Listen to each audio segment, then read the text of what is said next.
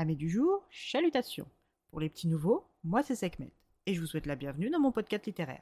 Dans mon émission, je vais tenter trois fois par semaine de vous donner envie de découvrir des livres de tout poil, récents et moins récents. Alors, si ça vous tente, c'est par ici la suite. Aujourd'hui, je vais vous présenter la première enquête des sœurs Brontë, la mariée disparue de Bella Ellis aux éditions Hauteville. Charlotte Brontë est seule et se rappelle ses aventures passées avec sa fratrie dans les années 1845. Sa mémoire se fixe sur l'enquête qu'elle a menée avec ses sœurs sur la disparition d'une jeune épouse. À cette époque, la jeune Mathilda French découvre la chambre de sa maîtresse Elizabeth Chester, vide et tachée d'une quantité inquiétante de sang.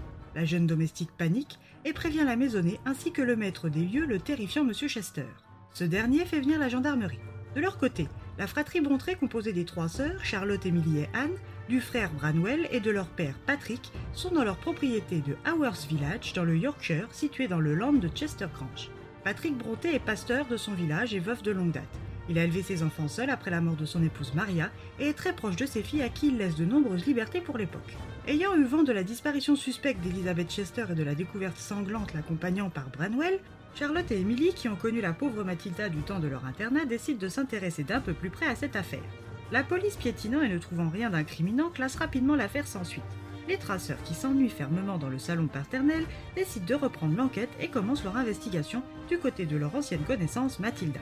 Sous couvert d'apporter leur soutien à cette ancienne camarade d'école, les filles Brontë commencent à fouiner. Se rappelant le caractère fragile de Mathilda, Charlotte et Émilie pensent retrouver la pauvre créature effondrée. Mais c'est une jeune femme maîtresse d'elle-même qui les reçoit. Elle leur raconte toute la scène, de la veille au soir jusqu'au matin de la découverte. Durant cet entretien, elles font la rencontre de la revêche Madame Crowley. Alice Crowley est au service des Chester depuis toujours et est une protectrice dévouée pour Monsieur Chester Jr. Elle a été bien plus qu'une gouvernante pour lui qui n'avait que très peu de rapport avec sa mère. Elle est aussi très présente pour les deux fils de son protégé, Archie et Francis. Les sœurs apprennent que les deux jeunes garçons sont en réalité demi-frères car Elisabeth était la seconde épouse de Monsieur Chester. Imogen, sa première femme, est morte très peu de temps après la naissance de son fils Archie. Dans la tête bien remplie des sœurs, la disparition d'Elisabeth ne peut pas être une coïncidence, surtout en sachant que la première épouse de cet homme, que bon nombre décrivent comme odieux, est morte de manière violente. Il n'en faudra pas plus sœurs Brontë pour se lancer cœurs et âmes dans la mission de découvrir la vérité sur cette étanche disparition. À elles trois, avec la participation de leur frère et de leur père, vont-elles résoudre cette affaire mystérieuse? Qui était vraiment Elisabeth Aurait-elle pu se suicider pour échapper à son mariage en laissant ses deux enfants derrière elle? Se serait-elle enfuie avec un mystérieux amant? Son mari est-il responsable de sa disparition et de celle de sa première femme? C'est à toutes ces questions que la famille Brontë va tenter d'apporter des réponses. Alors préparez-vous à avoir des révélations.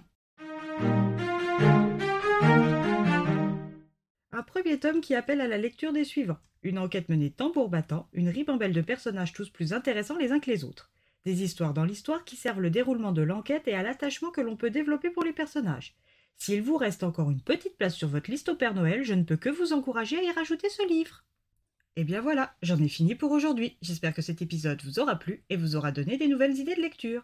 Si vous souhaitez découvrir d'autres petits bonbons littéraires tout droit sortis de ma bibliothèque, je vous retrouve le samedi 10 décembre prochain pour un nouvel épisode. Et si d'ici là je vous manque de trop, n'hésitez pas à me rejoindre sur mon compte Instagram, les lectures de Sekhmet. Sur ce, chalut les amis et à la prochaine!